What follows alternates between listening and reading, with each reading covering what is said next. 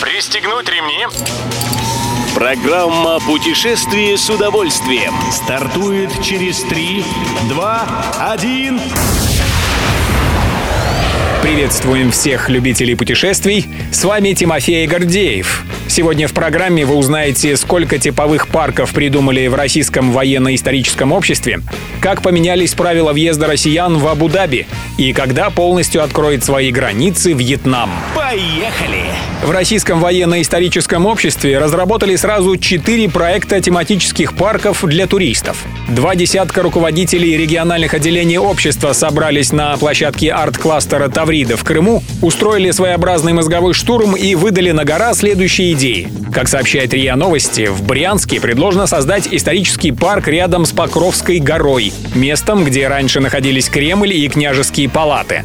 Еще три модели парков разработали без привязки к конкретному месту, просто обозначили их профиль. Это парк в гостях у сказки, парк, посвященный современным военным технологиям, и интерактивный военно-исторический парк.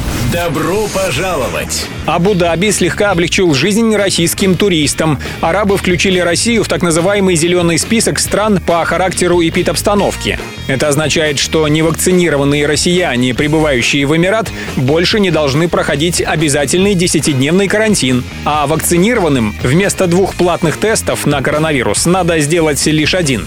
В остальном правила приема сохранены. Все при въезде в Абу-Даби должны иметь справку с отрицательным результатом теста и обязаны пройти бесплатное повторное тестирование. Те, кто не вакцинировался, не смогут попасть во многие общественные места. Без прививки не пустят в парки, торговые центры, рестораны, на отельные пляжи и в бассейны. Едем дальше. Вьетнам будет на протяжении 7 месяцев постепенно открывать для привитых от коронавируса иностранных туристов свои популярные направления. Старт будет объявлен в ноябре, когда гостей начнут пускать на остров Фукуок. Затем в декабре принимать отдыхающих станут залив Халонг, курорт Нячанг, города Хоян и Далат. Как пишет Интерфакс, открыть свои границы полностью Вьетнам хочет к июню следующего года. Если, конечно, не внесут коррективы очередные коронавирусные волны. Все выпуски «Путешествия с удовольствием» можно послушать, подписавшись на официальный подкаст программ Дорожного радио. Подробности на сайте дорожное.ру. Дорожное радио вместе в пути. Программа «Путешествие с удовольствием». По будням в 14.30. Только на Дорожном радио.